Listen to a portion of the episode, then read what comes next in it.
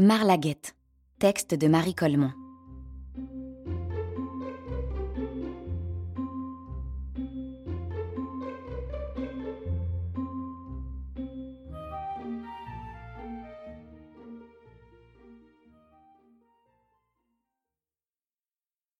Elle s'appelait Marie-Olga, mais on disait Marlaguette pour faire plus court et aussi plus gentil. Un jour qu'elle était allée cueillir des champignons dans les bois, une grosse bête sauta sur elle et l'emporta pour la manger. Une grosse bête grise, avec des oreilles pointues, une gueule rouge. Bref, un loup. Elle se débattait, Marlaguette, dans la gueule du loup, et le loup, qui courait toujours, en était tout gêné si bien qu'en arrivant à sa caverne, il se cogna le front à la roche qui en faisait le toit. Oula Ouh cria-t-il en tombant de côté. Marlaguette tomba aussi. Mais elle se releva vite. Bien fait Bien fait cria-t-elle en faisant la loup. Mais le loup ne bougeait plus. Il avait l'air bien malade, avec une grosse bosse au front, une écorchure et un petit peu de sang qui en coulait. Maintenant, Marlaguette le regardait, et sa colère tombait.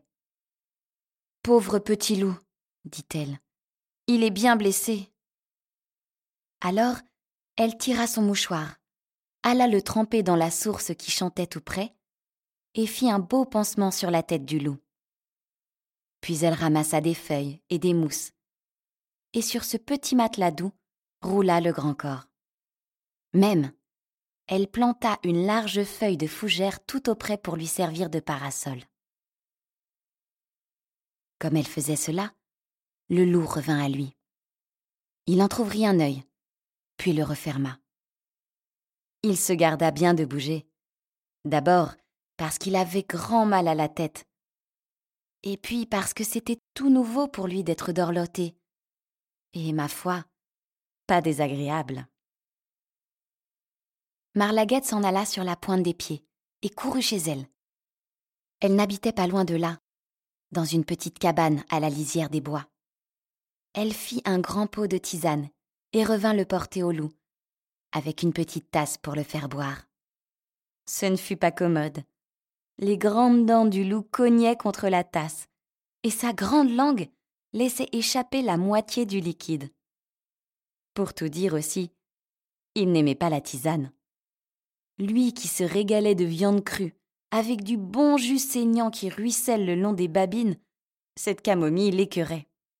Bon, que c'est fade geignait-il en lui-même. Mais Marlaguette disait Allons, bois, vilain loup d'une voix si douce qu'il n'y avait qu'à obéir. Elle le soigna comme ça pendant huit jours, puis elle l'emmena faire une petite promenade, en marchant tout doucement pour ne pas le fatiguer. Cra Cra cria le géant en sautillant devant eux. Il te croquera, Marlaguette. Oh, tu crois ça dit le loup. Attrape Et il se lança en avant pour croquer le géant. Mais il était tout faible encore et manqua son coup. Le deuxième jour, comme il se promenait, bien sage, à côté de la petite fille, le géant revint.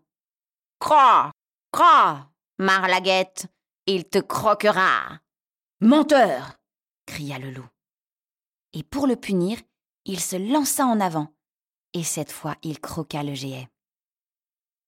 Qui fut bien furieuse? Marlaguette. Elle donna au loup une sérieuse fessée, et ne lui parla plus de toute la promenade et quand ce fut l'heure de rentrer chez elle, elle ne lui serra pas la patte. Je ne le ferai plus, dit le loup en reniflant, le cœur gros. Il avait l'air si repentant qu'elle lui pardonna. De fait, à partir de ce jour, il ne mangea plus une seule bête vivante. Dans la forêt, cela se sut vite. Les oiseaux ne s'envolèrent plus quand ils passaient sur les chemins et les petites souris vinrent caracoler jusque sous son nez. Il en avait l'eau à la bouche, mais il trottait sagement, à côté de Marlaguette, les yeux fixés sur son doux petit visage, pour échapper à la tentation. Mais alors, qu'est-ce qu'il mangeait? Des framboises, des myrtilles, des champignons, des herbes, du pain que lui portait Marlaguette. Hélas, à ce régime, il s'anémia. Un loup n'est pas végétarien. Il faut qu'il mange de la viande.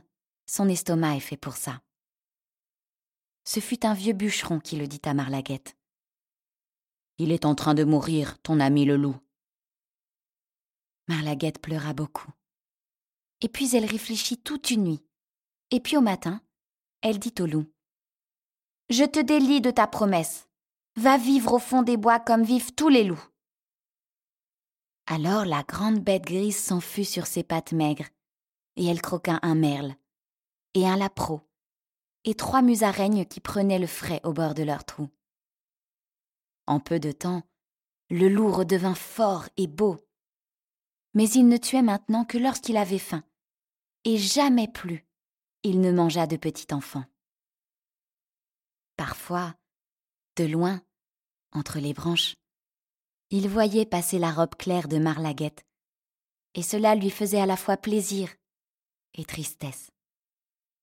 Et Marlaguette regardait souvent vers le fond des bois, avec son doux sourire, songeant à cette grande bête de loup qui, pour l'amour d'elle, avait accepté pendant des jours de mourir de faim.